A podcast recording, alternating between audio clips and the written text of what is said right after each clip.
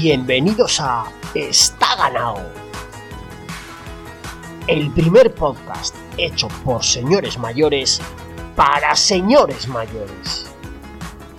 Está ganado. Pues es que nosotros no queremos, de verdad. Os decimos, queridos amigos, queridos hermanos, ya nos atreveríamos a decir, esto no es porque nosotros queramos seguir semana tras semana dándos la chapa y a la vez ilustrándos sobre bicicletitas y baloncitos de hace más años que tres bosques y dos playas. Es que nos lo pedís, es que necesitáis que estos señores mayores se junten semanalmente para formar esta tertulia que siempre sabe, se sabe cómo empieza, pero nunca se sabe cómo acaba, en la que sacamos a relucir y analizamos y debatimos sobre alguna etapa, sobre algún partido, solo con una premisa. Solo hay una cosa que nos importa, que es dar espectáculo. Ya nos lo dijo el gran Juanjo no, el gran Juanjo, como no, el gran Isidro Nojal, pero Nazme, eh, hay que dar espectáculo. Y otra semana más, para ver espectáculo, necesito rodearme de, estos hermanos, estos, estos artilleros que tengo yo a mi diestra y a mi siniestra, que son el auténtico ejército de dar espectáculo. Tengo por aquí a mi izquierda a mi hermano del norte, Beni. Buenas tardes, noches, ¿cómo estás? Buenas noches, noches a todos, todos. Ahí está, Hilario Pino. Qué grande el señor. Qué elegante. Es una pena. Oye, una de las cosas que, que vamos a tratar ahora que nos acercamos al final de la temporada y el final de la temporada es un momento muy guay porque en ese impasse que vamos a tener hasta la próxima, vamos a tratar temas y vamos a intentar dar un girito para mejorar si pudiera ser, está ganado. Una de las cosas que está en el tintero es eh, sacar a la luz estas grabaciones en vídeo porque, a ver, tenemos unas voces muy sexys que nos gustan mucho, pero nuestros outfits son aún mejores. Eh, creo que nuestros oyentes se merecen poder vernos y disfrutar de estos cuerpos para el pecado, ¿no? Yo te estoy viendo ahora mismo con una camisa estampada como de mitocondrias, preciosa, que me gusta muchísimo. Pues estos ventas, ¿eh? Ojo, ¿eh? Ojo, ¿eh? Y de esta no quedan, de oscuras no quedan ni a mí ni al proveedor, y en claras quedan pocas también, en, fondo claro. Hay dos modelos, fondo claro, fondo oscuro. El fondo claro queda alguna más, pero el fondo oscuro se acabó hace igual seis meses y ya no hay más. Me la pide todo el mundo. Te lo digo de verdad, ¿eh? Tengo un par de colegas que la quieren, que no hay, que no hay. La clara no les gusta tanto. Porque te hace un cuerpo de bomboncito tremendo.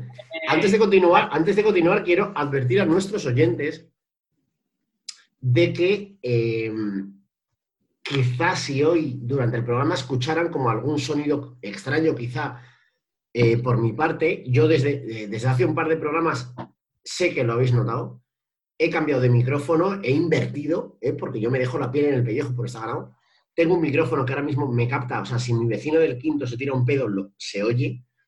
Y entonces esto hace que ahora mismo probablemente estéis oyendo cosas, eh, sonidos extraños, que no son otra cosa que yo mismo deglutiendo un sándwich de salchichón.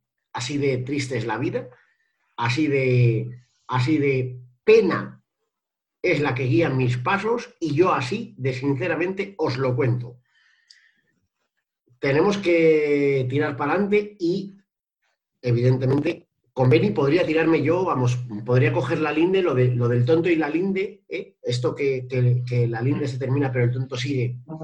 Yo con Beni me podría ir ahí hasta el final, pero para darle un poquito más de cosita a este programa necesitamos a alguien más que nos apunte sus cositas. Desde la otra, desde, ya no sé muy bien cuál es la dirección en realidad, pero en fin, desde otra dirección de la península ibérica. Eh, esto, vamos a ver, esto debería ser sureste, desde el sureste, desde Toledo, la rotonda de las tres culturas. Pablo Breich, ¿cómo estás? Buenas tardes, noches. Buenas noches, muy, muy bien, no hace tanto calor hoy, estás muy elegante con tu maillot del Reynolds de la, de la París-Niza de Indurain, si no recuerdo mal. Me lo voy a poner para trabajar mañana. con ese mismo, mira, con ese mismo, eh, dentro del carrusel de novedades que trae, está ganado esta temporada. ¿Carrusel? Carrusel de no- Carrusel Utiel Requena, correcto. Utiel Eh, Requena. Una de las novedades que. Ahí está, ojo, eh, ojo, eh. Travesía BTT, la pera nos enseña a y no lo pueden escuchar, no, no lo pueden ver nuestros oyentes, pero se lo transmito. Beni nos enseña a la cámara ese maillot precioso de Travesía BTT, la pera, Rincón de Soto. Ahí está, máxima calidad, bolsillos buenísimos se ven atrás. ¿Qué? Tendrán ahí muchas Gobi, barritas. De Govic. Ojo, eh, hostia, Gobi, cuidado, poca broma. Esos sudan bien, ¿eh? Con esos da gusto sudar. Que yo los que tengo son todos chinos, son todos de, de estos de poliéster lamentables y, y- y da una pena de la hostia, porque sudas y se te queda todo para adentro. Quería decir que una de las novedades de cara a la próxima temporada, ya avanzo, esto me gusta mucho porque además no lo he consensuado con Ben y con Pablo, pero yo, que soy el director de este programa, ya avanzo que estamos disfrutando y haciendo a la vez el penúltimo programa de la primera temporada Está Ganado. O sea, ahora mismo a Está Ganado le queda este programa de hoy y el cierre de temporada. Porque los decías que tenemos... iba Que iba a ser corto, pero la introducción te está quedando. Claro, claro, pero por eso lo estoy... ¿Sabes por qué lo estoy haciendo así? Precisamente porque una de las novedades de cara a la próxima temporada, dadas nuestras influencias innegables, eh, sobre todo Ben y yo somos alcinistas hasta la médula. Y una de las grandes, de las grandes eh, espinas dorsales de este está ganado, que es, un- es una, es- correcto, me la has quitado de la boca, una coña interna que tenemos que es concluye varillas, concluye, o eh, edita varillas, edita, que me dicen mucho ellos a mí, viene efectivamente de Alsina y es eh, el- la editorial que hace Rafa La Torre por las mañanas, en la que en un momento dado Alsina le dice, concluye, La Torre concluye. A partir de ahora, resulta que Varillas ya se ha elegido en una cachón, se ha elegido en una especie de tótem de este está ganado, y a partir de ahora todos los está ganados con, o sea, contarán con, con la propia editorial en la que Cachon desarrollará el tema, pues un poco que se le ponga en, en las gafas. ¿eh? No te- ojo, ojo, ojo, Benny, no lo- este, este programa igual hay que subirlo en vídeo, ¿eh? porque Benny nos acaba de, hacer ahí un, un flash ¿eh? con su mayor del 5 saxo, pinochismo en estado puro. Os decía eso, que a partir de ahora, eh, bueno, ya probablemente como el, el próximo programa va a ser eh, un especial cierre de temporada que estamos preparando y que creemos que va a quedar muy chulo, pero a partir de la próxima temporada, una de las cosas que vamos a tener es esa tribuna, porque, pero- pero, sobre todo porque yo me flipo mucho con esto y, y yo he escuchado muchos años a Cuñado Herrera, al Sina y tal y cual, y quiero tener mis dos minutitos ahí para soltar mis chapas y mis mierdas. Imprescindible lo de varillas de hoy. Imprescindible. Ahí está, ahí está. Esto de varillas. Ahí está, sobre, to- sobre todo eso para Esto de varillas. Para, hacer, para hacer el corte, para sacar no solo el programa entero, sino el corte de mis principios y que me lo ponga Benny. Eso, imprescindible lo de varillas de hoy. Voy a poner un dedo hacia abajo en tweet. Esto de varillas. Esto de varillas de hoy. Esto Unas varillas. mierdas, unas Ali. enormes. Unas mierdas enormes, pero que os vamos a vender como si fueran la hostia. Esto de varillas. Muy bien. Em, pues ya estamos los tres. Hoy, lamentablemente, por problemas de sincronización de agendas, no podemos contar con invitado. Pero bueno, nos hemos hecho la mitad de la temporada nosotros solos, entonces tampoco va a pasar más. Quiero decir, creo que eh, somos, estamos capacitados de sobra para dar espectáculo nosotros solos. Así que arrancamos con el está ganado esta semana y evidentemente el está ganado siempre comienza mirando hacia el mundo, a ver qué nos ha dicho el mundo y a ver, sobre todo, claro, nosotros la, respuesta del mundo la recibimos a través de las redes sociales y de Internet. ¿A quién tenemos nosotros a los mandos de nuestras redes sociales? Pues evidentemente a ellos. Los becarios.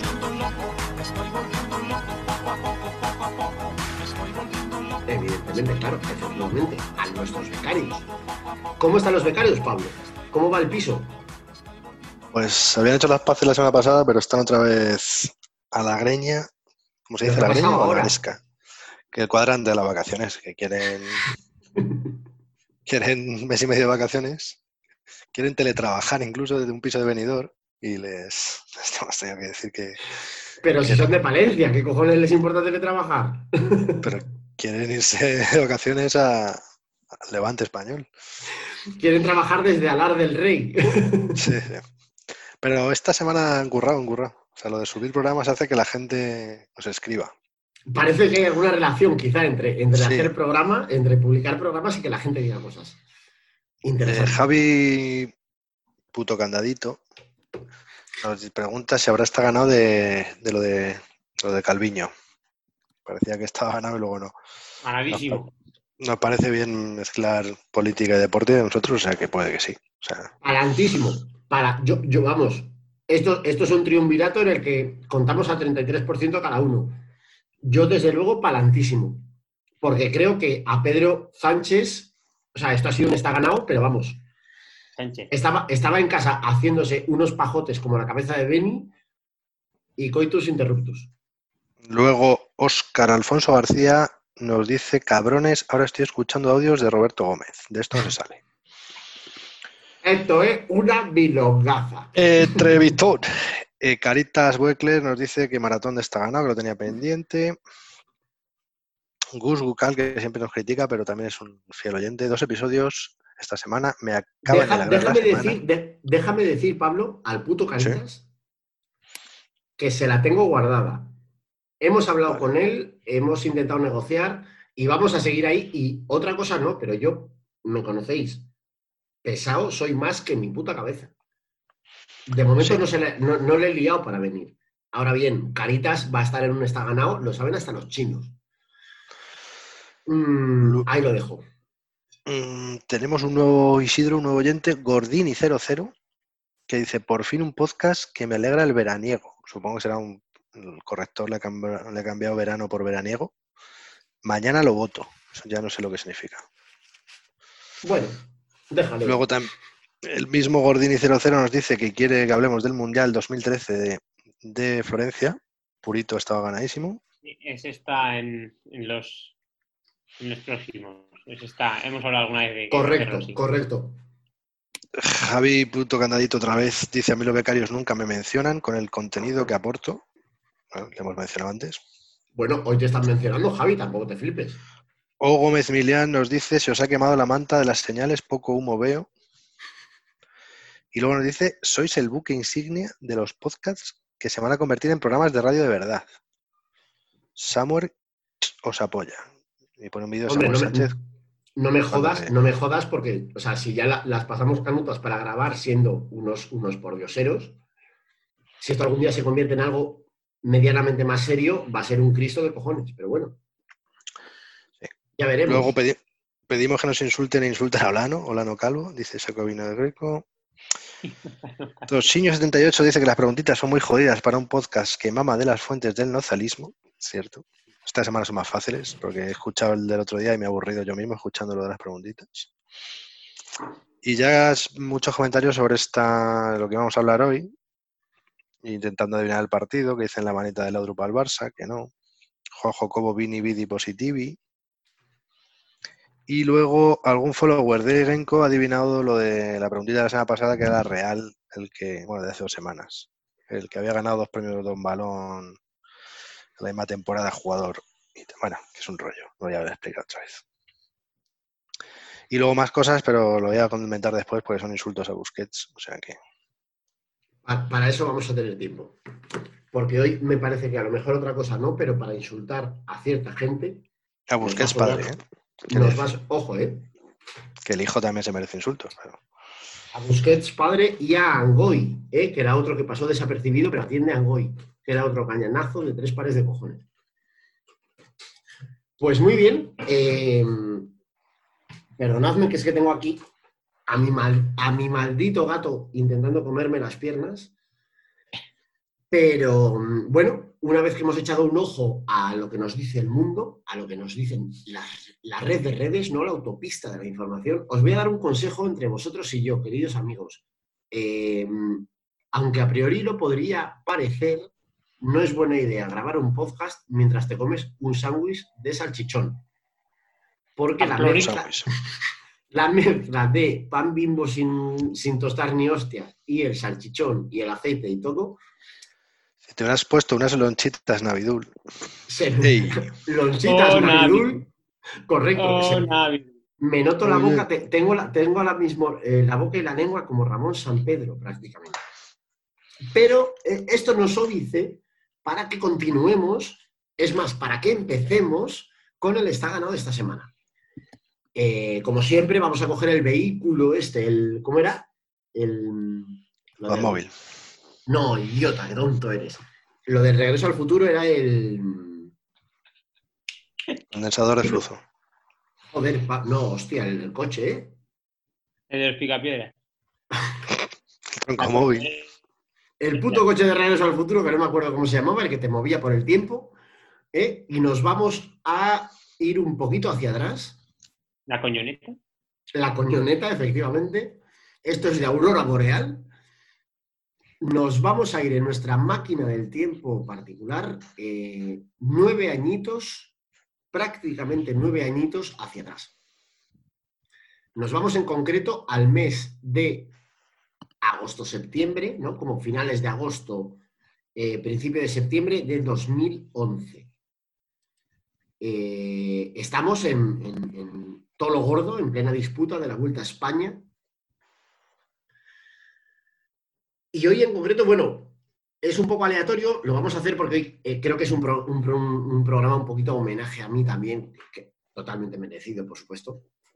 Eh, bueno, vamos, queríamos hablar un poco de esta Vuelta a España que, fue bastante particular, ¿no? Y tuvo bastante chicha.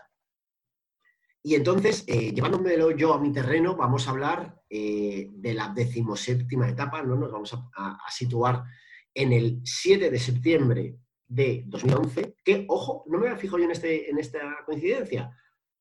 El 7 de septiembre es nuestro aniversario y no sabemos si besarnos en la boca o en los labios. ¿Os acordáis de Macano? Esta canción buenísima que hizo Nacho Cano. Ahí está, ahí está. Entona un poco. Entona la torre, entona. Eh, muy bien, pues nos vamos. Que no me dejan cantar. No hace falta, no Sí. hace falta cantar, no, porque no te- es- efectivamente no, no- no eres Rodríguez Brown, entonces no podemos, no tenemos licencia para emitir canciones. Se me, había, se me había olvidado que es 14 de julio saludar a nuestro, a nuestro francés. Ay, es verdad, Es el día. François, ¿cómo está? Es el Día Nacional de Francia hoy. ¿Sabemos, ¿Sabemos algo de François? No, no, no. Por eso aprovecho para felicitarle y preguntarle qué tal está. Oye, que nos diga algo que yo estoy empezando a pensar que ha cogido el coronavirus y ha plegado. Que ha doblado el ala. A ver, François, por favor, dinos algo, ¿eh? porque, porque ya tenemos sentimientos y ahora que hemos hecho una relación muy bonita, estamos empezando a preocuparnos por ti. Dicho lo cual, nos metemos ya de lleno. Vuelta 2011, última semana, porque al final, pues bueno, dentro de que la- cualquier gran carrera, gran vuelta, eh, nos la pone como el canalón de un caserío, podremos decir, pero eh, vamos a la última semana, que es donde está la chicha de verdad. Nos vamos a la decimoséptima etapa y en general, bueno, a la última semana de, de la, de la Vuelta 2011, una vuelta que con los años, efectivamente, eh, antes de entrar en antena lo comentábamos los tres y, es cierto que viéndola a día de hoy eh, ha cambiado, ¿no? Y supongo que, bueno, pues se ha modificado un poco la visión que, pudiéramos tener en ese momento, pero que en su momento fue muy curiosa. Fue una vuelta en la que asistimos probablemente, si no al nacimiento, a la confirmación de, de un tipo que venía eh, reventando por todos los lados, que se llamaba Chris Froome. Y a la vez, en esta vuelta en concreto, eh, Chris Froome, que ya era un corredor muy hecho y, y absolutamente solvente, se encontró con otro tipo que se llamaba Juan Jocobo, un tipo cántabro, que no tenía hasta ese momento demasiada trascendencia, pero de repente en esa vuelta se convirtió en un tío muy sólido y un tío que, le, que, que pudo plantarle cara a Chris Froome. Ya va- vamos a empezar con las tradiciones. ¿Dónde viste tú esta vuelta o esta etapa, Bení? Pues, ¿Cómo recuerdas esto? La vi en la tele, pero es que esta no pasaba por Logroño, me parece, es que no me acuerdo ya. Pero la vi en la tele, la vi en la tele. Es- es- es- el caso es que parecía que Sky se iba a comer el mundo y todo el mundo estábamos viendo que Cobo iba más. Y nadie se lo creía. Eh, pasó como con Horner el año anterior, que, que bueno, no, el año anterior no, dos años después, que la gente pensaba, "Ay, jo- ¿cómo va a ganar Horner? ¿Cómo va a-?" Y al final ganaba, ganó, y aquí pasa lo mismo con Cobo. Pero yo, eh, eh, o sea, estoy bastante de acuerdo contigo, pero, pero quizá en Horner vi a un tío más sólido. Quiero decir, a pero a lo mejor por trayectoria, ¿eh? no por otra cosa. Quiero decir, a lo mejor Horner cuando, cuando llegó era un tío que tenía algo más de nombre o que le Ah, podías considerar más. eh, Cobo gana la Vuelta al País Vasco en 2007. La Mm. gana a todo el mundo. La gana a Valverde, se la gana a Cunego, se la gana a Samuel Sánchez, se la gana a todo Dios. Se la gana bien ganada encima. Eh, luego en ese mismo 2007 eh, hace un buen tour. Eh, bueno, eh, recuerdo un día que Machín en el Tour 2007, cuando ataca contra el Galibier, les cogen bajando y en ese momento Mayor era el líder del Saunier y, y Machín le pide que dé un relevo al, a 20 de meta, o así, o a 10 de meta, a favor de Mayo y, y le hace una peineta como a, a Machín. La imagen es buena. Luego en 2008, eh, nuestros amigos, seguro que muchos de los colaboradores que hemos tenido, como Chorbo o Chon, le decimos mucho de broma, o Chihuahua, que no quiere venir, eh, decimos mucho de broma que es el tour que le robaron a Cobo, porque dio positivo Piepoli, dieron positivo Piepoli y Rico, no acuerdo si solo Rico, y se tuvo que retirar el Saunier Duval, y, pero él andaba muy fuerte Cobo en 2008. Y un tío con, lo que pasa es que le falla el coco, pero de patas espectacular.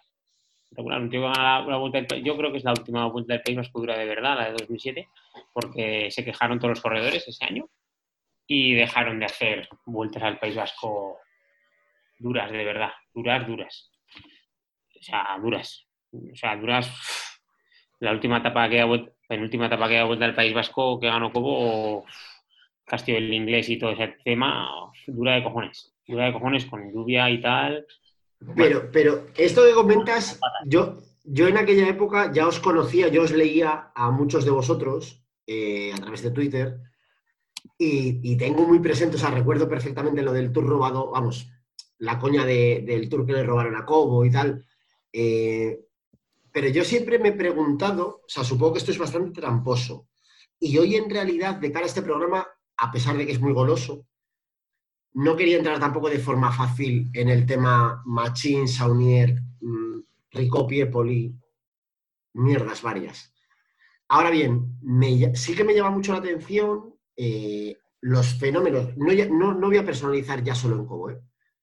sino los fenómenos, igual que en la música hay lo que se llama One Hit Wonder, eh, un grupo que de repente un año saca un temazo y es eh, líder de ventas y es la hostia y tal y cual, y a los seis meses nadie se acuerda de él. Eh, en los últimos 20 años, yo hablo de mi experiencia, ¿eh? de- del tiempo que yo pueda llevar viendo ciclismo.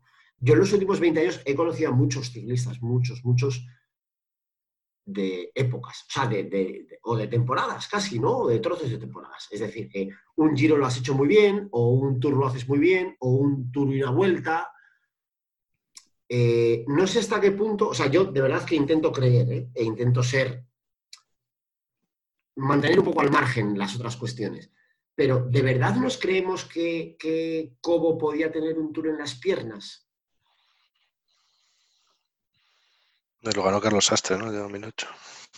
Pero, a ver, pero es algo totalmente diferente. Carlos Sastre, en el momento en que gana el Tour, a pesar de que de lo que decía Benny hace un par de programas o tres, con toda la puta razón, que él comentaba que Sastre no había hecho grandes victorias no, nunca se había llevado grandes vueltas, no había hecho algo espectacular, pero, pero Sastre había, había demostrado sin ningún tipo de duda un, nivel de rendimiento muy por encima de la media del pelotón, te digo. ¿eh? O sea, al menos había demostrado que, que él alcanzaba unos picos de rendimiento por encima del resto, del 80 o el 90% del pelotón. Cobo me recuerda un poco, yendo, siendo, siendo cínico y siendo tramposo, ¿eh? Cobo me, me, al final me, me llega más como un nozal, es decir, un tipo que a lo mejor la temporada anterior sí que ha podido rendir bien, ha podido tener incluso una ventana de tres temporadas, cuatro si me apuras buscando principio de temporada, eso lo que decía Benny de, de Donosti y tal, tres, cuatro temporadas en las que ha podido tener picos destacados. Pero yo al menos, esto, insisto que, que lo propongo porque no estoy para nada seguro de ello. ¿eh? Pero a lo mejor, eh, o sea, no sé hasta qué punto era tan, tan, tan, estaba tan contrastado o teníamos tan claro que podía ser un, un, un candidato real a este tour. El tema de Cobo es es un tío que va por sensaciones. O sea, es que no puedes, no puedes saber. Aquí en esta misma vuelta, el día de mm, antes del Angliru ya, eh, creo que suben algo por el Yerzo, es que no me acuerdo ya, eh, o por, por Orense, no me acuerdo. Eh, y ya. La. Farrapona, el, el día No. antes del Angliru van de la Farrapona a Lagos La de Subida, también ah, tiene pues entonces en Asturias. que pues sub y suban- baja.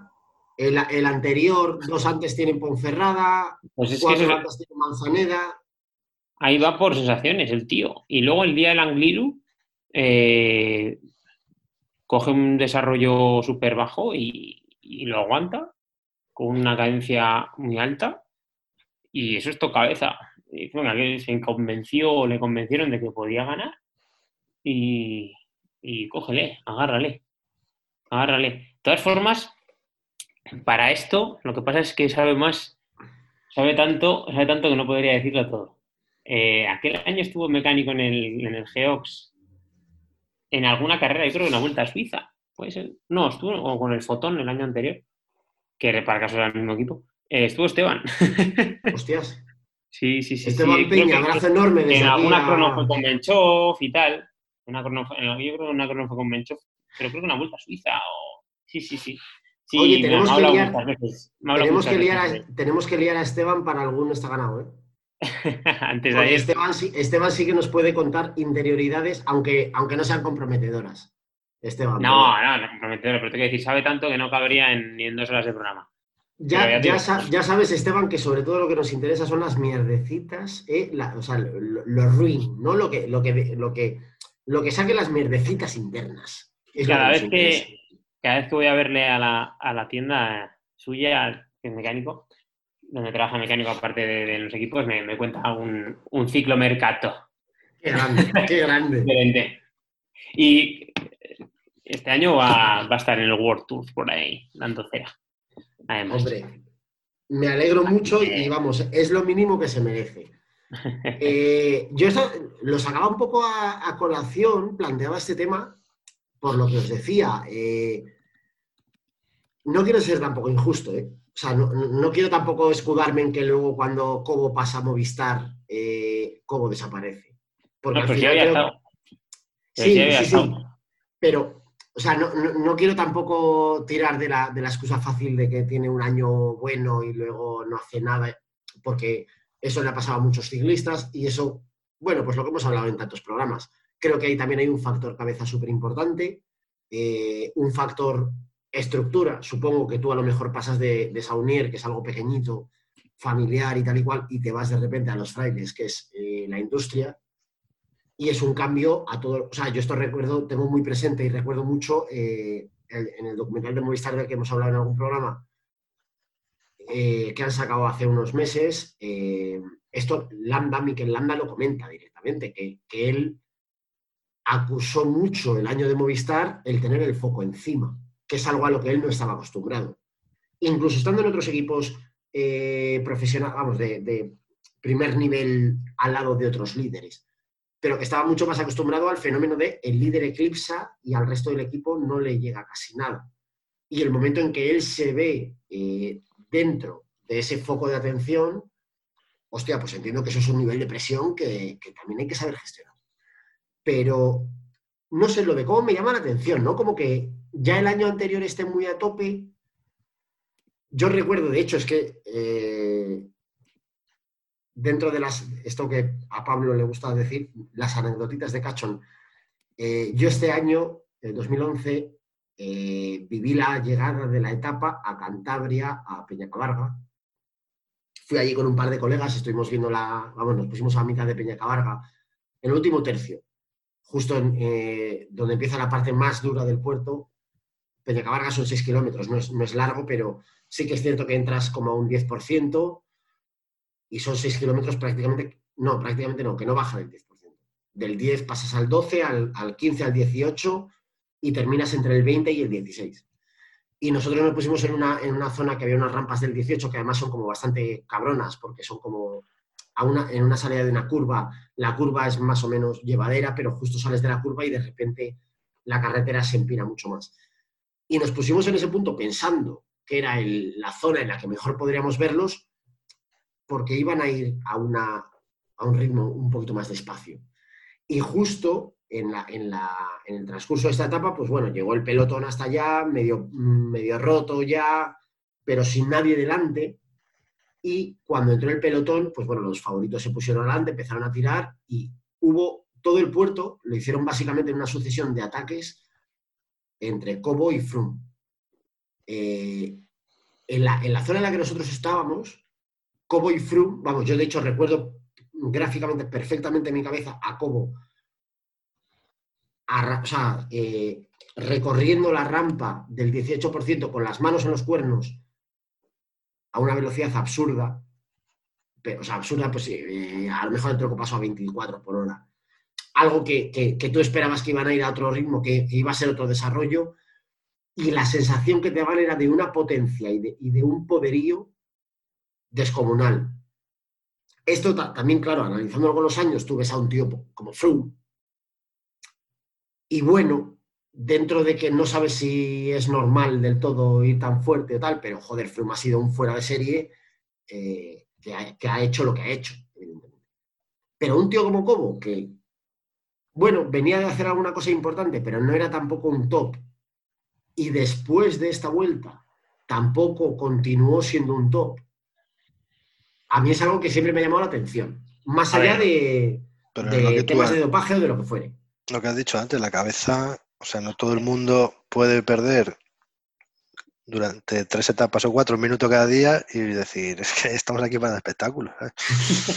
sí, eso es verdad, eso es verdad. A ver, en esa vuelta, eh, no sé, vamos a ver, luego, luego, puedes decir qué fue después de cada uno, ¿eh? pero a esa vuelta si me dices eh, Frum, no sé quién conocía a Frum.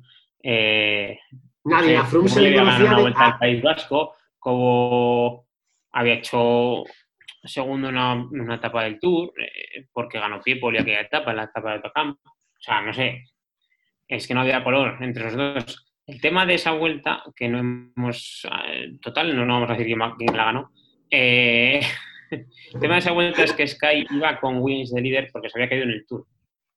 Y, y, claro, iba con un equipo un poco de broma, pero claro, iba con Wiggins a tope. Eh, iba con Wiggins a tope, que luego un año después ganaría el Tour. Entonces, eh, claro, le pasó lo que le pasó luego en el Tour 2012, que Froome estaba más fuerte que él. Y entonces tuvieron que parar. Mmm, de hecho, uno de los errores, parece que fue en el Angliru, mmm, fue que, que se quedó demasiado tiempo con Wiggins. Y si no se llega a quedar tanto tiempo con Wiggins, igual ese, esa vuelta ya hubiera sido para Froome y no hubiera tenido que esperar siete años, bueno, seis años para ganar una vuelta. Ese es el tema de esa vuelta. O sea, anduvieron en Sky despistados con Froome y con Wiggins eh, y perdieron la vuelta por eso, en mi opinión. ¿eh? Y eso, hizo que, que, ganara la, que se lo creyera Cubo. Eh, porque él estaba viendo que tenía a su rival de verdad, estaba, estuvo atado hasta el día de Peña Cabarga hasta el día de Peña Cabarga estuvo atado con Wiggins. Claro, pero a, lo mejor ya, o sea, yo es cierto que aquel año a Froome todavía no se le conocía demasiado, más allá de por ser el gregario de Sky de, de, de, de Wiggins, perdóname que se me olvidaba. Eh, pero bueno, ya se le veía que era, al menos era un tío joven que venía a fuego. Como era un tío que ya quizás sonaba algo del pelotón, o sea, que es un tío que llevaba algún tiempo corriendo en, el pelotón y no había llamado demasiado la atención. En cualquier, en cualquier caso, estoy muy de acuerdo con lo que comentaba, lo que apuntaba Pablo también de la cabeza, que es algo que yo he contado, o sea, que, que- he hablado en muchos programas, porque además estoy convencidísimo de ello.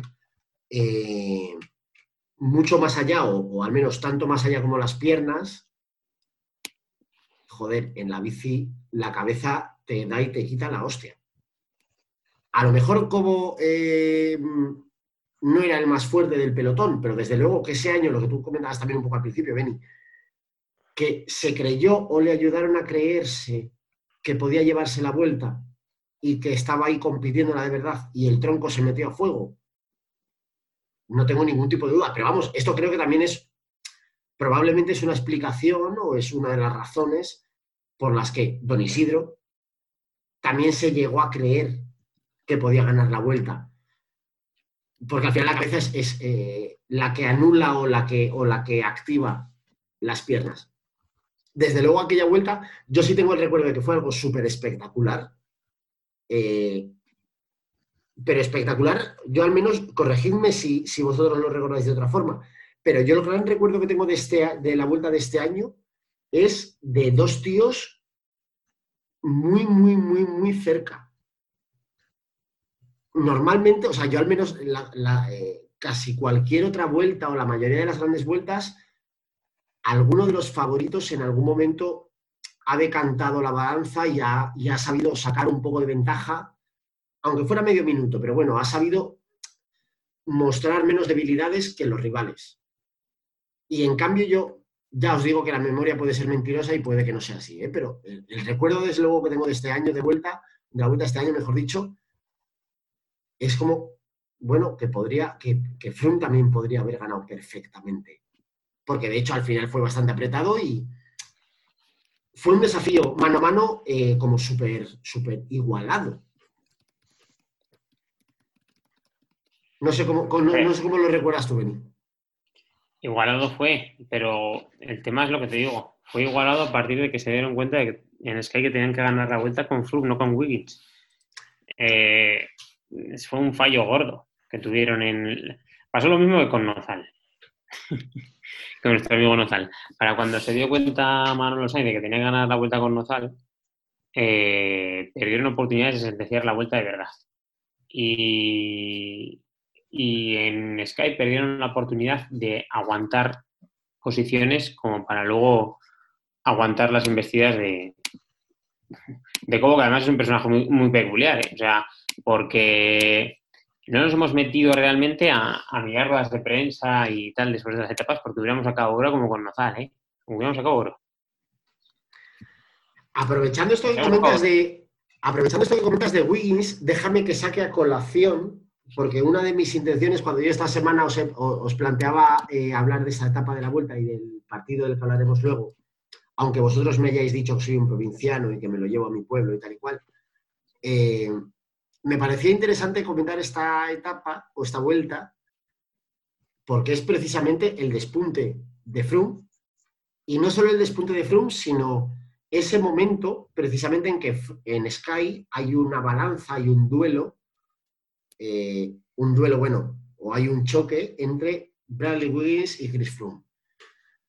Eh, supongo, me da la sensación de que casi todos los aficionados al ciclismo desde fuera, a lo mejor, vamos, o prácticamente consideramos que, que el Tour de Wiggins fue un regalo prácticamente y que quizá o probablemente si a Froome le hubieran dado manga ancha ya desde aquel tour, eh, seguramente Froome tendría un tour más. Porque quedó bastante, en la carretera creo que quedó bastante claro que Froome tenía muchas más piernas que Wiggins. Vamos, no, creo no, quedó claro. Desde luego la última semana quedó muy claro. Eh, evidentemente las órdenes de equipo y los intereses del equipo son una cosa y las, de, las del ciclista son otras. Eh. ¿cómo, cómo, cómo viste tú, o cómo visteis vosotros, mejor dicho, ese duelo Wiggins-Froome? Es que es- estos líos en el ciclismo son un problema cuando, cuando pierde, digamos, como pasa en esta vuelta, como ha dicho Beni, pero en el Tour, como luego ganan, van tan sobrados que pueden elegir Claro. con quién. Pero el, tour, el tour que ganó Siguen Wiggins, eligiendo. que lo ganó Sky. aún O sea, así, 10 años después, siguen eligiendo con quién ganan. Claro, por eso digo que, que es una cagada por lo de la vuelta, aunque luego eliminaron a Cobo y tal, pero el Tour, sí, la última semana iba más fuerte de Froome, pero si estaba en ese equipo ya sabía que lo que le tocaba. Pero, pero ¿y qué sentido tiene? Esto es una cosa que yo, eh, o sea, a, ni- eh, a nivel estratégico, siempre me llama mucho la atención en el ciclismo. Supongo que a nivel marketing puede haber eh, intereses en ciclistas concretos. Pero no me entra muy bien en la cabeza, no acabo de entender muy bien por qué a ti en 2013 te interesa que gane el Tour Wiggins. Quiero decir, yo, poniéndome el pellejo del director, ¿eh? si yo llego a la última semana del Tour y veo que tengo a dos troncos que están primero y segundo, y que uno de ellos es mucho más fuerte, que está mucho más fuerte que el otro y tienen más piernas. Ya, hombre, pero no se Hostia, mientras no se jodan, ellos. claro, pero a eso te voy, mientras no se jodan entre ellos, deja que gane el que más fuerte esté, ¿no? Sí, A ver, no, el tema es que ese tour de 2013, entre las Olimpiadas y tal igual, que también eran en Londres, ese tour lo tienen que ganar con Wiggins por todo, eh, no sé cómo decirlo, cómo expresarlo, por todo lo que habían invertido con él, de tiempo, de tecnología, de ventajas, de llámalo como quieras. Un tío, para vender la historia de que un tío que era el mejor corredor de pista del mundo, pues había llegado de pista a ganar el Tour. Y había que ganarlo con él, no con un keniano blanco. es así, ¿eh? Correcto. Un tío que incipiente. melocotones. O sea, sin más. O sea, ese primer tour había que ganarlo con él. Ya el segundo, eh, el siguiente ya, mandaron a Wiggins al Giro para que, o sea, un inglés, no sé, o sea, un ser inglés auténtico en el Giro no tiene nada que hacer. Eh, eh, a ver, From sí, porque ha nacido en la puta sabana y pues, le suda la polla a todo.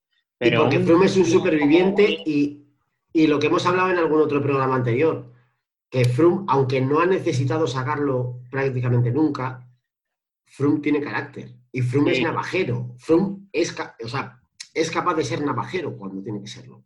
Y de hecho los gestitos, los gestitos a Wiggins ahí como que le esperabas un poco feo. Sí, Sí, sí, sí, eso es verdad. Pero es cierto que, que a diferencia, o sea, son dos corredores súper diferentes. Y Wiggins, más allá, además, también supongo que, que es una de las explicaciones. Eh, Wiggins, viniendo de ser pista, no estaba, probablemente no estaba acostumbrado tampoco al, al navajerismo y al, hostia, al rollo Sí. hay en el pelotón. en Como si llevas a, como si llevas a Bale a ganar el Tour. Es- sí, eso, sí, eso es. No, más que al Tour, o sea, como si metes a Bale en segunda B, que al final no vas a ver muy bien por qué la gente funciona de esa forma, porque son, son formas de jugar y de competir totalmente diferentes. Pero, no sé, es curioso. Bueno. También es cierto que, que- que viéndolo ahora con los años, Bale Eh, no sabe ni contra quién juega el jueves, si, si pueden ganar la liga o no, eh, no lo sabe. no saben que- quién es su entrenador. Eh, Bale, es como Isidro, sigue pre- eh, Bale llega a la ciudad deportiva y pregunta por Vicente del Bosque, por si está por ahí. Fuera coñas, es curioso, o sea, y sí que es cierto que ahora viéndolo con los años también te da, te da, eh, tienes la trampita esta de que ves la trayectoria de Sky eh, y efectivamente en los últimos 10 años es que haya decidido quién cojones quería que ganase el Tour. Pero a mí no deja de llamarme la atención, porque al final tienes, eh, hemos tenido épocas, eh, en los últimos años, eso, épocas de grandes líderes que han ganado cuatro o cinco tours X. Pero Wiggins siempre me llama mucho la atención porque me ha parecido eso como un poco producto de la industria al que quisieron lanzar. Lo sacaron de la pista. No sé, a veces pienso, fíjate, fijaos, a veces me acuerdo de, de Wiggins cuando pienso en Roglic. Cuando me acuerdo de Roglic. Porque Roglic, un tío que venía de hacer saltos de esquí, que venía de otra disciplina, que no tenía por qué pringarse en estas movidas, por lo que he leído sobre él, en realidad lo de Roglic ha sido un moto propio absoluto, que él ha querido pasarse a... Siempre le ha gustado la bici y quiso probar y le fue bien y ha continuado. Pero me llama la atención esta peña que de repente, eh, ¿sabes? En plan millonario loco, se le mete algo en la cabeza y pues voy a probar, voy a probar un Tour de Francia, a ver qué le pasa. No sé, me llama la atención y me parece curioso y me parece interesante sacar el tema eso y que lo, que lo comentemos para también, bueno, pues por confrontar opiniones y por ver eh, cómo lo hemos vivido cada uno de nosotros. No sé si queréis añadir algo a alguno de los dos. ¿qui- qui- ¿Quién ganó? Nada, eh, ganó Pello Ruiz Javestani. Estaba, a ver, es- mm, estaba claro que iba a ganar Sky desde que se cae Wiggins en el Tour. Era, no sé, máximo máximo en las apuestas. O sea, no por nada, sino porque no iba a ir nadie más. O sea, no iba a ir contador, no iba a ir nadie más, no iba a ir nadie más. No estaba Valverde, está sancionado. Eh, Purito no, es, no sé si va o no, es que no me acuerdo Sí, ya. eh, no. estaba, pero no estaba. Sí, no, no, no contaba. Purito no contaba. A ver, Eh, estaba Igor, estaba, ahí- estaba Igor Antón, pero ya sabemos que el funcionariado vasco en aquella época estaba Ah. más por pegarse la hostia en la etapa decimocuarta y ya romperse para nada. Nada, no. El tema es que no estaban. No, no había nadie. eh, no había nadie. Nadie. Tema. Ojo, ojo que revisando las etapas de, de la vuelta de este año, tu querido Purito eh, levantó la pancarta en el Escorial, ¿eh? Pancarterismo o barbarie.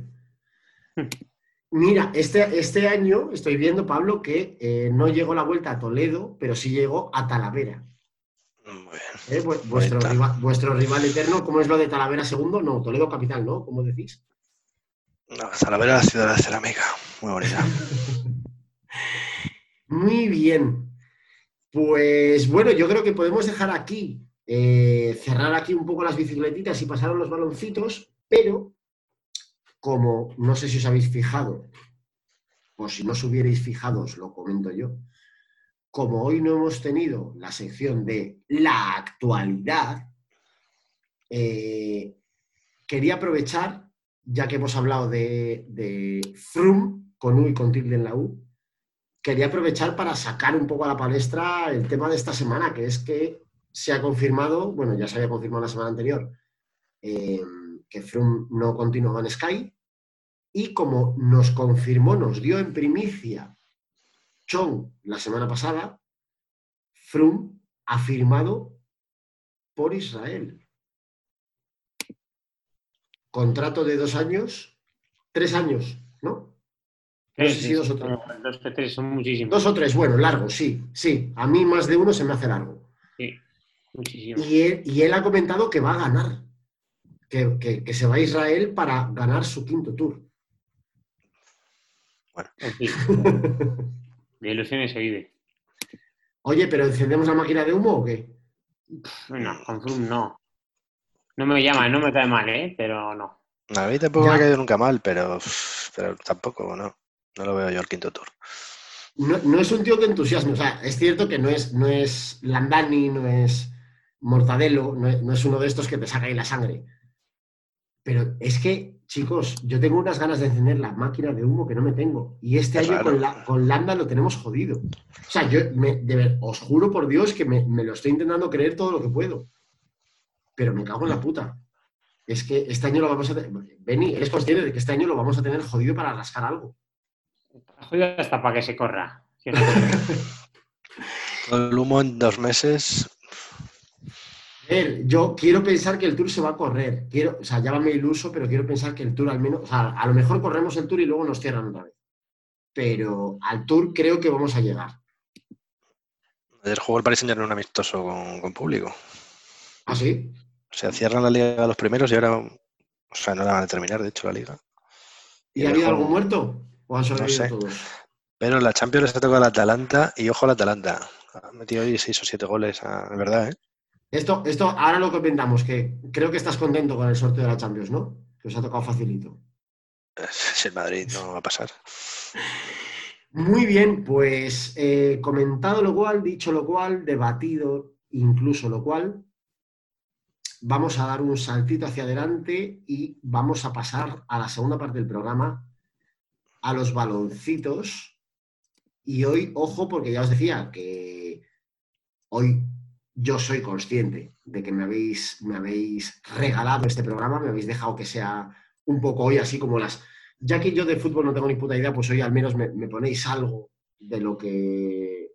Bueno, de lo que puedo hablar, porque estuve en el campo y porque me, eh, me tocó cerca, ¿no? Entonces vamos a... Hoy, hoy para los baloncitos hemos elegido un partidazo espectacular. Vamos a meternos en el DeLorean. Pablo Gañán, que no me lo decías antes, se decía DeLorean, el- la máquina hasta el tiempo que tenemos. Y vamos a retroceder 15 años y medio casi. Nos vamos al 11 de febrero de 1995 a los campos de sport del Sardinero en Santander. Eres novia del, del mar. Tengo una duda. Que dice Bueno. una canción típica. Tengo una duda. ¿Por qué es campos de sport? ¿Y por qué no? Pues yo qué sé, tú eres de Santander, coño. Eh, ¿sabe- ¿Sabes cómo ya decimos en Santander a las playeras? No sé lo que son las playeras porque soy de Monte, Hostia, es que eres, más de pueblo que las amapolas, hermano. soy del Ebro. Eh, las, Las zapatillas, zapatillas. las bambas. No. ¿Sabes cómo les decimos en Santander? Igual, chancletas. No, les decimos Spice.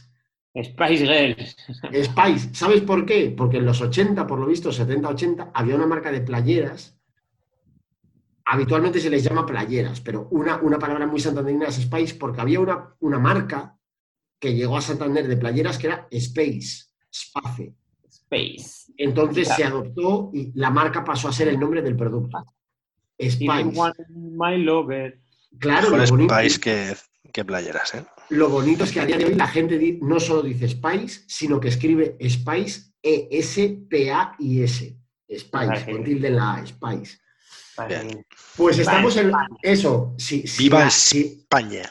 viva España. Si a las playeras les decimos Spice, imagínate a los campos de fútbol. ¿Por qué de no, les vamos a decir campos de sport? Pues, Pues, estamos en de sport. En el- es- en los campos de sport del es Sardinero. cuando se decía fútbol en, en vez de fútbol. Ahí está, fútbol y Orsay. Eso ha Orsay. sido Orsay.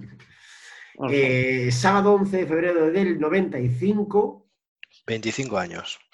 Ahí está, más años que tres bosques y dos playas. Eh, Racing Barça. Eh, Barça del Dream Team no en su Claro. mejor momento, desde luego, pero bueno, Eh, los, los últimos coletazos del, del Dream Team, al menos. vamos a leer esa alineación. Ahí está, ¿La ahí está. Eh, En, ello, en ello estoy, en ello estoy. Déjame que la lea yo, Pablo, por favor. Vale, te dejo, te dejo. Bueno, yo leo la del Racing, desde luego. Vale, venga. Cosa más buena. El Racing planteó el partido con una alineación totalmente ofensiva, formada por Ceballos, eh, cara triste Ceballos en la portería, eh, Carnicero Pablo Alfaro, Carnicero Jesús Merino en el centro de la defensa, Iñaki Boyaín, lateral derecho, Luis Carreras, lateral izquierdo, centro del campo formado por eh, de mediocentro de contención, Villabona Esteban Torre haciendo el tridente, Quique Setién un pelinín adelantado y arriba Dimitri Popov, Dimitri Rachenko. 11 de gala. Esto, esto, eh, en el Racing esto era un equipazo del copón. Por el Barça. Y, y- correcto, Quique Setién. Y en el banquillo no me quiero olvidar de Vicente Mier, además primo segundo mío. Es lo bueno de vivir en un pueblo como Santander en el que todos somos primos. Pero técnicamente, realmente, eh, Vicente Miera es primo segundo mío. En el ¿Y os Barça. Eh, sí, somos novios, somos novios también. Eh, en el Barça eh, saltaron al campo Busquets en la portería, qué lástima, qué pena.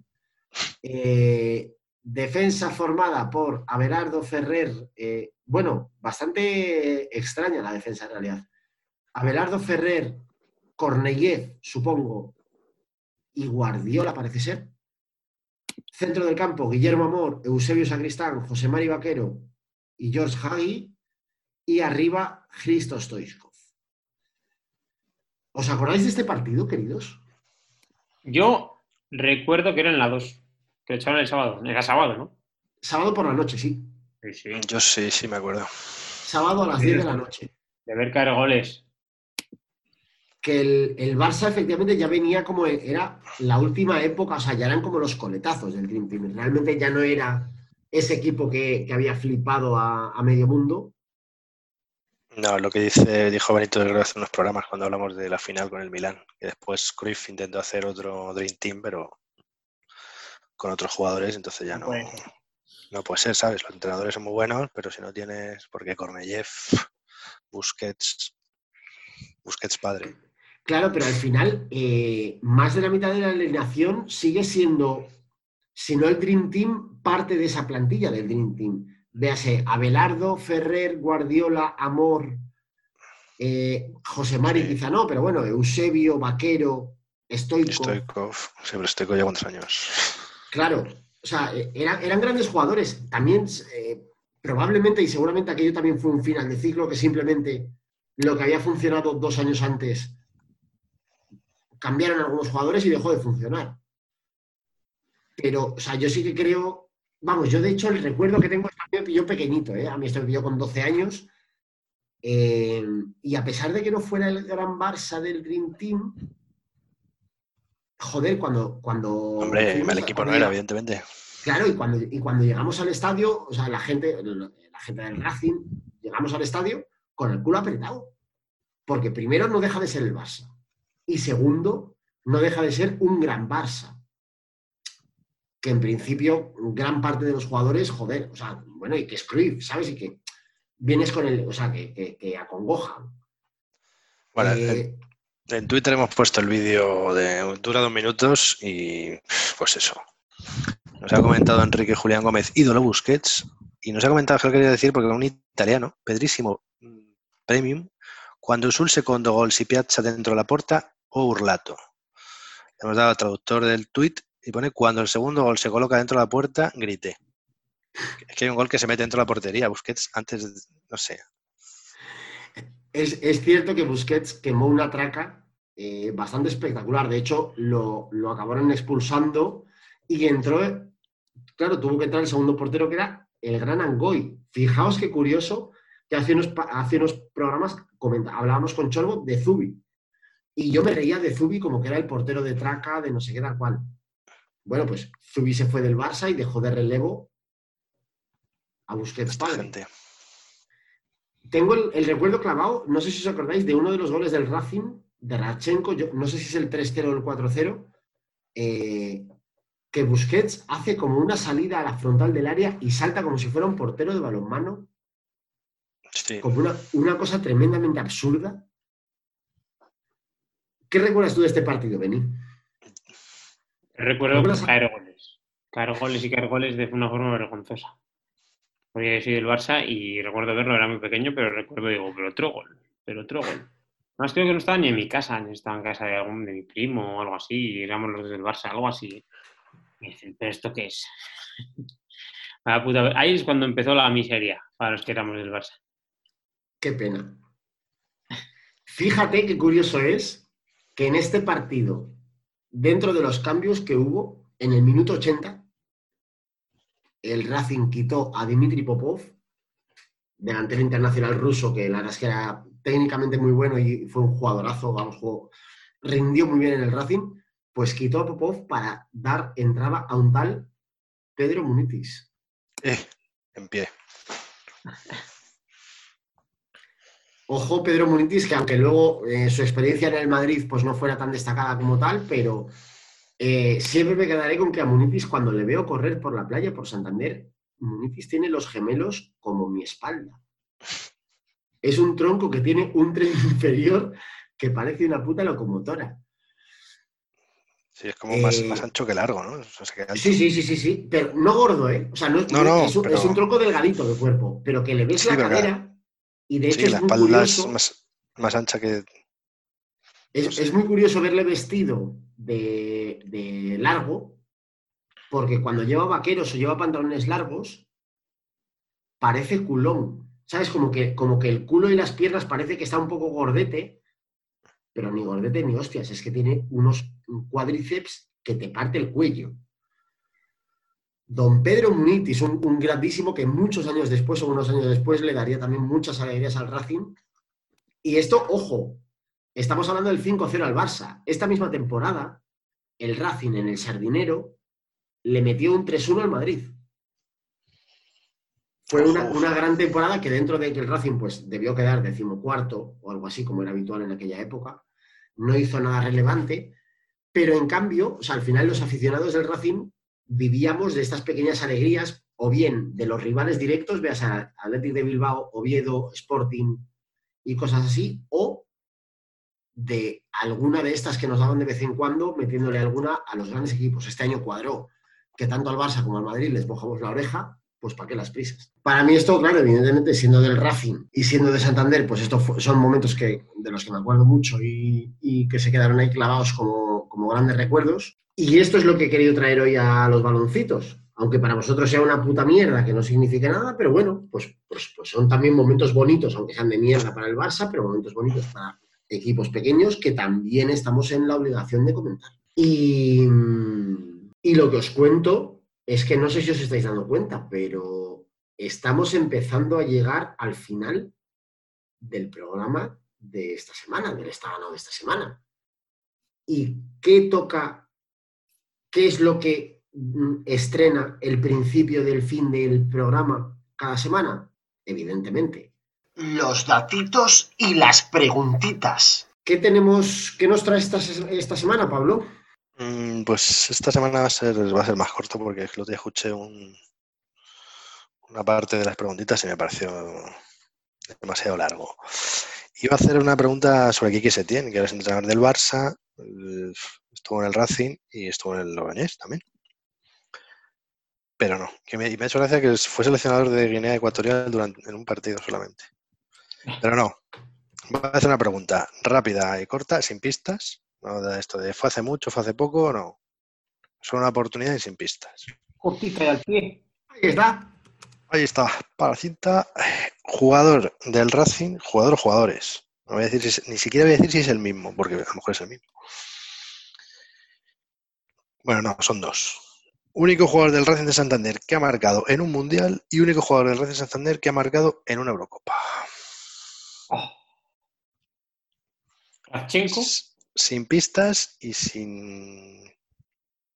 Munitis, Eh, Puede tener truquito la uno lo sé, pregunta. uno lo sé, estoy pensando el segundo. Benito ha Eh, dicho Rachenko y Munitis. Sí. No, es que no doy segundas oportunidades. pues nada. Munitis y Popov. O sea, ¿creéis que Munitis marcó una Eurocopa? Sí, y Popov en el Mundial. No, eh, pero es que no fue Popov. Ya te he dicho que no dejaba. Pero. o Munitis sea, y Mutiu. Ah, Mucho de de Pocho. Pochu. Uh, ese sí. Mira, ese sí. Pues mira, Eurocopas eh, jugaron Munitis, Smolarek con Polonia Hostias, Y me- ¿verdad? y Melberg con Suecia. Olof el que marcó fue Munitis, habéis acertado los dos. Munitis. Y mundiales. Jugaron el 94 Adepoyu, Popov, Rachenko, Mario Regueiro, Uruguay. Sí. Regueiro, uruguayo. Y Lacen con Argelia. Medi 2010. Lazo, con Túnez. Con Túnez. No, no, no, con Argelia. Ah, ese era tunecino. Y el que marcó fue Dimitri Rachenko. ¡Oh! Ah. ¿Y qué me- eh, ¿Dónde está el jamón? Le ha ganado en su propio terreno. Dimitri Rachenko era vecino mío, yo vivía en el segundo izquierda y él en el cuarto derecha. Tenía un perro de estos marrones con la lengua azul asquerosos. Que no se joder. Porque la, la lengua azul es un asco, hombre. Y se iba a preguntar quién fue el último Pichichi del Racing, pero sea muy fácil. El último Pichichi salvo Ballesta. Claro. El último y a lo mejor el único. Y, bueno, sí, te iba a decir el último y no sé si. Y ya está, esas son las preguntitas de hoy. Han sido fáciles, ¿eh? No dejamos ninguna a la audiencia. Era fácil hoy. No, jo, pero, pero hay que buscar una para que los oyentes nos, nos la, nos la, también se tenga que buscar un poco la vida, joder, y nos la respondan. Venga, vale. La Pues semana que decir- viene te, te- te hago una propuesta. Semana que viene, semana que viene, que es programa despedida, programa cierre de temporada, busca una jodida. Vale. Jodida, o Esta sea, va a que, ser. que- que no sea fácil incluso ni, ni pillarla en la. Wikipedia. Me la sé. Eh, lateral de Croacia, Serna. Cerna. El calvo Maldini. Eh, voy, a, voy a hacer otra que había pensado que, pues, que, yo qué sé, en la página de- meten, meten cosas de Racing por meter, claro. ¿Puedo pedir Porque- un partido? ¿Lo tienes? Lo tengo, lo tengo. ¿Puedo Ahí pedir el, el Logroñés Estado River de la 95-96? Penúltima jornada. La preguntita Partidazo. para, para la audiencia y para vosotros, si queréis tiraros, es: ¿hay medallistas olímpicos que antes o después de serlo han jugado en el Racing de Santander? Como por ejemplo, Amavisca, que fue medallista en Barcelona 92. Pero, o sea, que hay, hay cinco que, que son medallistas olímpicos y que antes o después de serlo jugaron en el Racing. ojo. Pero hay uno que es medallista olímpico de oro siendo jugador del Racing. Putia de Pollo. Esta es la Uh. pregunta imposible para la audiencia. Eh, Y para vosotros, si queréis intentarlo, pero vamos.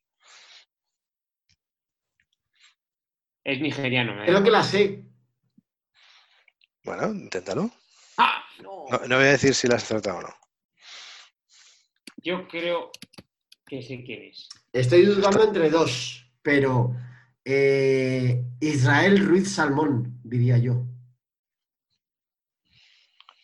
No sé No, quién no es, respondas, luego hablamos. Es Luego me dices. Yo puedo decir. Pero claro, es que no sé si ganó las Olimpiadas. ¿Cuál, cuál Mira. es la pregunta? Es que es medallista, claro, es que yo no he concretado que era medalla de oro. Ismael Ruiz Salmón fue medalla de plata. Yo preguntaba por el medalla de oro, que es otro. Iván de la Peña. Sánchez Jara. No. Oja- oh, joder, qué, qué- qué grande Sánchez Jara. Francisco. Javier Sánchez, Ja- Sánchez Jara. Quique Setién. Quique Setién está viendo sus vacas. Sí, sí, además es verdad. Dentro Pues muy poco. bien, queda, queda hecha la pregunta, entonces, a ver, concreta, Medallista olímpico, siendo jugador de Racing Santander, pero medallista de oro. de oro. Vale. Pero sien- siendo jugador, Lanzamos- no. Lanzamos la pregunta a nuestros oyentes. ¿Qué jugador del Racing de Santander ganó una medalla de oro olímpica siendo eh, jugador del Racing de Santander? En La semana que viene, la No, semana que viene, eso es, claro, sí. La semana que viene, no, es- no es Ruth Beitia, ¿no? No es Ruth Bates. Y La Yagola- semana no, que- Yagola es asturiano. no, Puede ser, es- puede ser Dimitri Peterman. Ahí está, sí, sí. Alicia. La semana que viene resolveremos esta preguntita y os dejaremos otra preguntita complicada para que tengáis un par de meses al menos para ver si hay huevos de sacarla. Y, nada más, aquí nos despedimos ya. Mm, Aquí termina este, este, está ganado casi express comparado con, con los, de, con los habituales. ¿eh? Si recordáis, habíamos empezado la temporada así como bastante mm, cortito, bastante resumidito. Como nos dais alas, nos hemos venido bastante arriba y estamos otra vez en fase de volver a los orígenes. Así que eh, nada más por nuestra parte. Hermanos, Pablo, Beni, mil Eh. gracias por otra semana más. Saludos cordiales. Ahí está, esos son mis amigos, mis hermanos, mis compañeros. Eh, nada, que muchas gracias por otra semana más haciéndome caso y soportándome. Y nos vemos, nos oímos, nos leemos durante toda la semana en redes sociales y nos volvemos a escuchar la semana que viene. Muchas gracias y adiós. Adiós. Adiós, Steel.